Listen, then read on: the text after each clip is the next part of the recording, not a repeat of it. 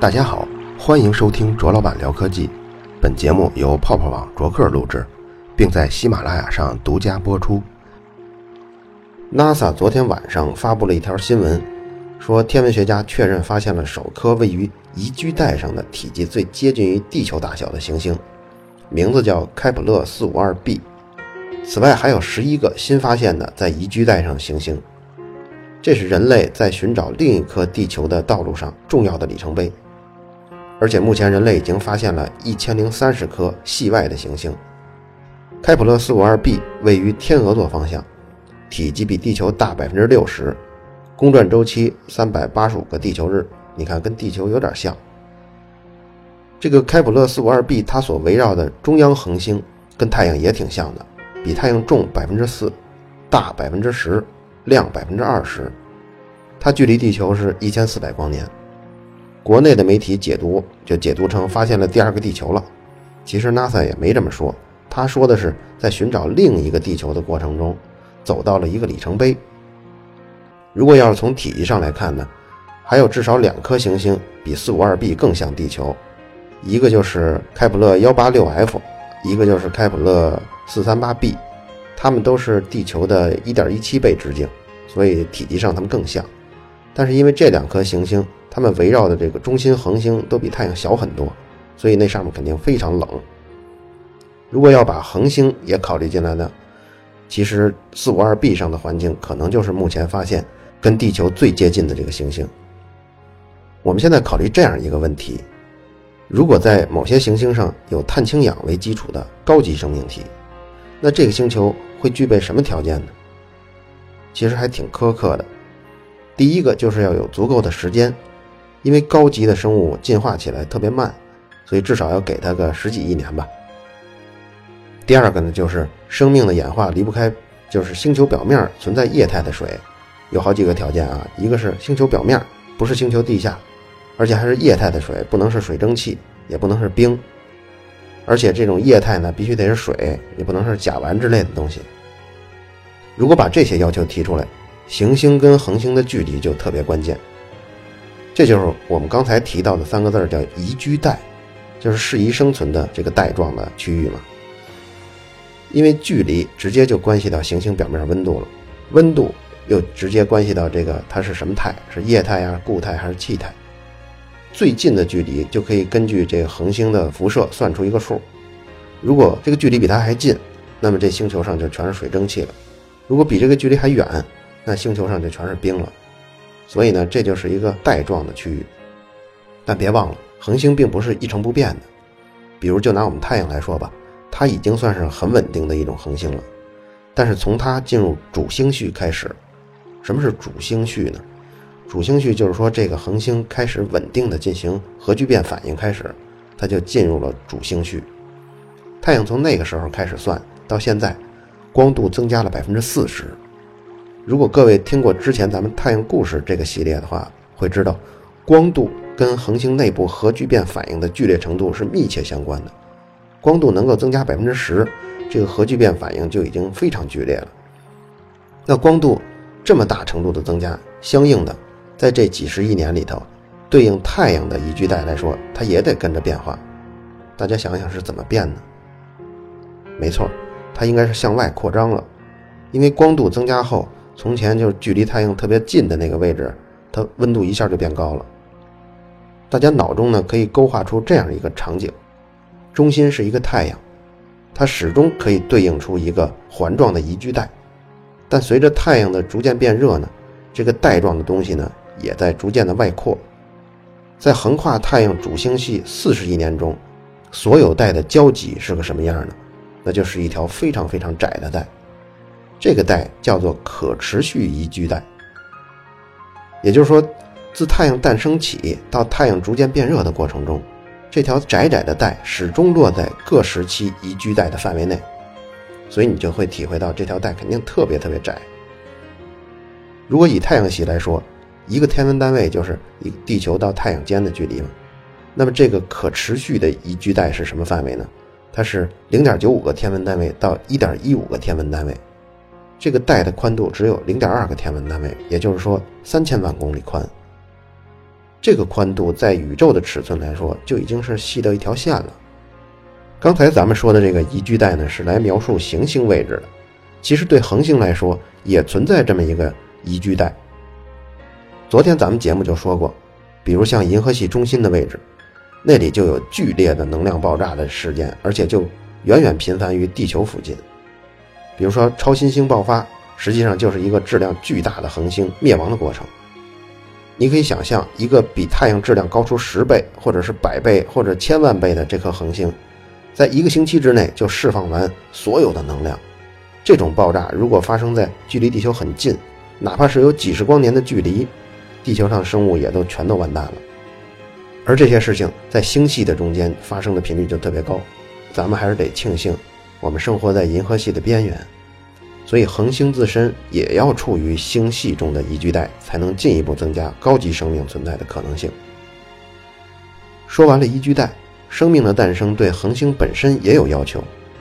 你可能之前这么理解：假如中心恒星是个小质量的，那宜居带就离这个恒星近一点呗；那恒星要是大呢，那宜居带就离得远一点呗。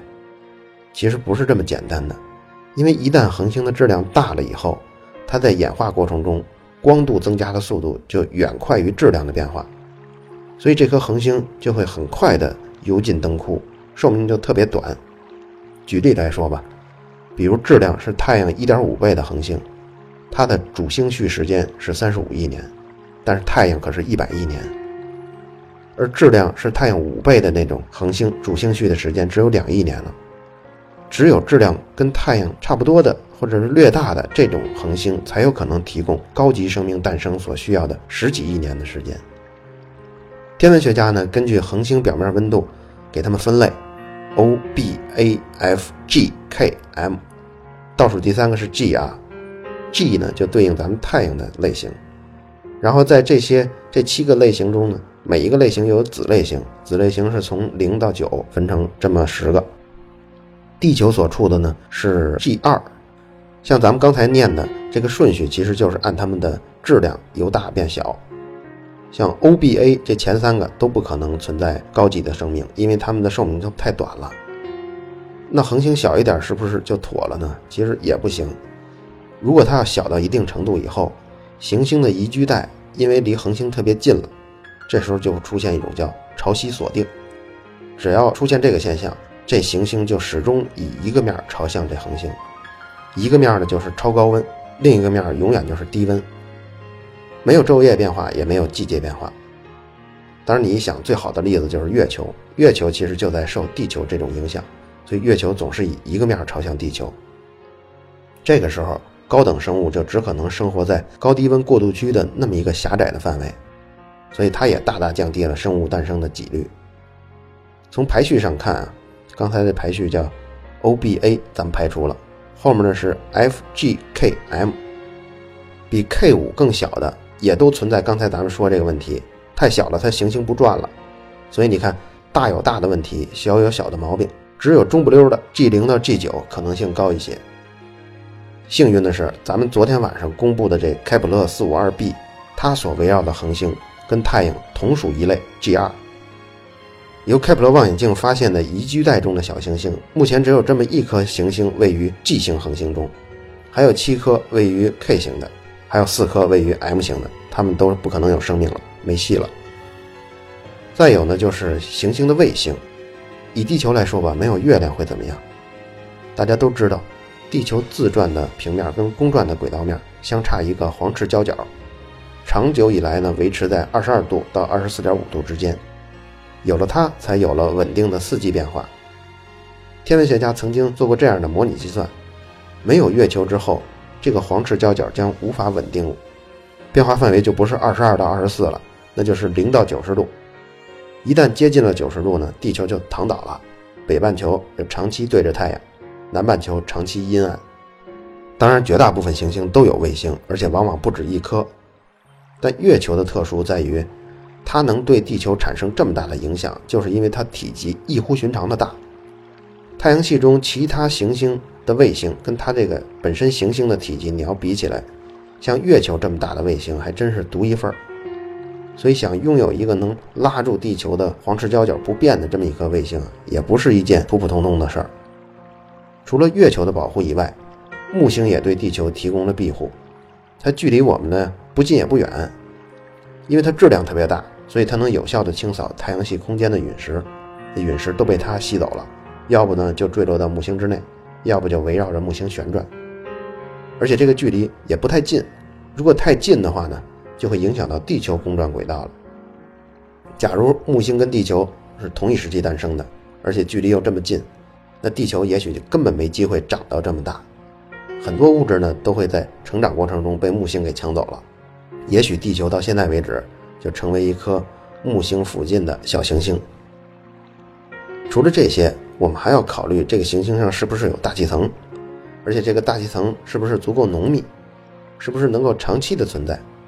还要考虑这个星球上有没有磁场，因为如果没有的话，生命体就要直接面对恒星的这种，比如说太阳就是太阳风，还有宇宙射线的威胁。如果把我刚刚说的所有这些因素全都考虑进去，一个行星要想诞生高级生物，那可能性实在太低太低了。那么这些元素在开普勒四五二 b 上存在吗？这我们实在说不好。能确定的，目前只有它处于宜居带，这我们知道。而且它的行星会和太阳拥有大致长的寿命。关于它有没有卫星，那个恒星还有没有其他的行星，我们都不知道。我们甚至不知道四五二 b 长什么样子。你可能说呢？哎，我新闻里看到了。其实那些图啊，都是后来一些新闻作者脑补的。天文学家发现四五二 b 是这样的过程：他们先用这开普勒先找恒星。确定是恒星后，确定是恒星了，然后咱们再用标准烛光来确定恒星的距离。距离确定以后，就可以根据这恒星的光度来判断恒星的质量。这些内容咱们在《太阳的故事》里都介绍过。这颗恒星有没有行星呢？这种是靠观察恒星亮度变化来确认。有个专有名词叫凌星法，凌就是凌晨的凌，凌什么意思？就是接近的意思。凌晨啊，就是接近早上了。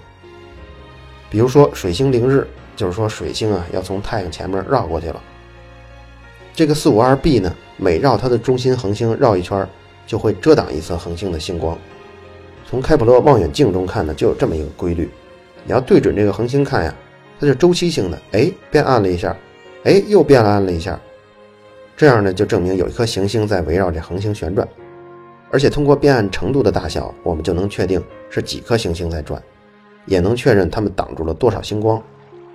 所以呢，行星的尺寸就确定下来了。这就是为什么我们可以得出它的直径是地球1.6倍的原因。这并不是因为我们直接观察到了它，而是通过它所在的这个中心恒星星光的变暗的程度得到的。从恒星变暗的周期和刚刚咱们知道的恒星的质量，我们就可以知道。这颗四五二 b 的公转轨道的半径是多少？这个计算方法咱们高中就应该学过了，这里就不多说了。对四五二 b 来说，不知道的有什么呢？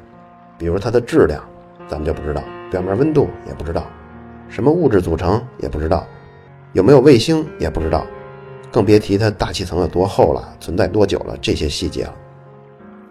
有个组织叫做寻找地外智慧生命研究所。简称 SETI，SETI。凡是参与过分布式计算的玩家应该知道这鼎鼎大名的 SETI at Home 吧？哎，就是这个组织。他们目前已经把位于加州北部的射电望远镜阵列已经对准了四五二 b 的方向。不过到目前为止还没有收到什么有价值的信号。SETI 的科学家介绍说，从恒星模型判断，四五二 b 的恒星比太阳老了十五亿年，所以它释放出来的能量也多。假如说四五二 b 是岩石星体的话，那这颗恒星跟四五二 b 的距离呢，可能让这颗行星上发生了较强烈的温室效应，所以他们对这颗行星上有生命不抱乐观。对生命条件的猜测，科学界也是众说纷纭的。我刚刚介绍的一种呢，这稀有那稀有，这不可能那不可能，它就属于稀有地球这一派的观点。他们认为地球这种条件太稀有了。稀有到多少呢？十的负十二次方，就是一万亿分之一。所以地球起码在银河系中是个独苗。另一派就是反对这种观点，根本没有那么低的概率。就以大气层来说吧，太阳系除了地球以外，金星也有啊。而且你看，太阳系八大行星，四颗是气态的，四颗是岩石态的。那么现在就有百分之五十拥有大气层了，这比例可一点都不低呀。另外，磁场真的对高等生命很重要吗？大部分射线的能量其实是被大气层给挡住了，而且磁场对稳定大气层并不是至关重要的。比如像金星，它离太阳那么近，太阳风多剧烈呀，可人家大气层不是也没被吹走吗？反而比地球的还浓。反对派对月球也觉得不一定是重要的，他们的计算结果得出，如果没有月球，地球的自转将逐渐加快，加快到十二小时转一圈。而这个速度转的时候呢，地球的自转轴就不需要月球来稳定了。木星在这一派的观点中也认为不是必须的，他们认为木星因为有这个巨大的引力，所以造成很多黑波小行星带上的小行星脱离了原来轨道，向内太阳系坠落，这无形中呢也大大增加了地球被击中的概率。还有一些畅想，我们也许没有见过其他类型的生物，比如地球是碳氢氧为基础形成的生命体。那也许其他星球是硅砷氮这三种元素呢？它们对光的适应能力、对宇宙辐射的适应能力、对温度的适应性、对引力跟压强这种适应性都是全新的。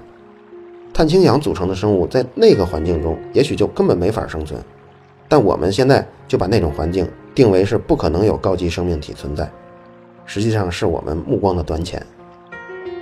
总之，我们目前对生命的理解只有一个样本。那就是地球，但接触过统计学的人都知道，根据小样本做出的推理，得出的结果往往都是错的离谱。有时候科学探索的模式就好像分形结构，分形就是 fractal 这个词啊。资料匮乏的时候，有相当多的问题没有办法解决，但随着资料丰富起来了以后呢，问题未必就消失了，相反的，往往还有新的问题在越来越细枝末节的层次上生长出来了。所以你站在每一个知识点上。面对的未知都是相同多的，当然，这样的悬念不断才是科学探索的魅力。好了，以上就是本期卓老板聊科技，在同名的微博和微信公众号历史消息中，还有其他更精彩的内容，期待您的关注。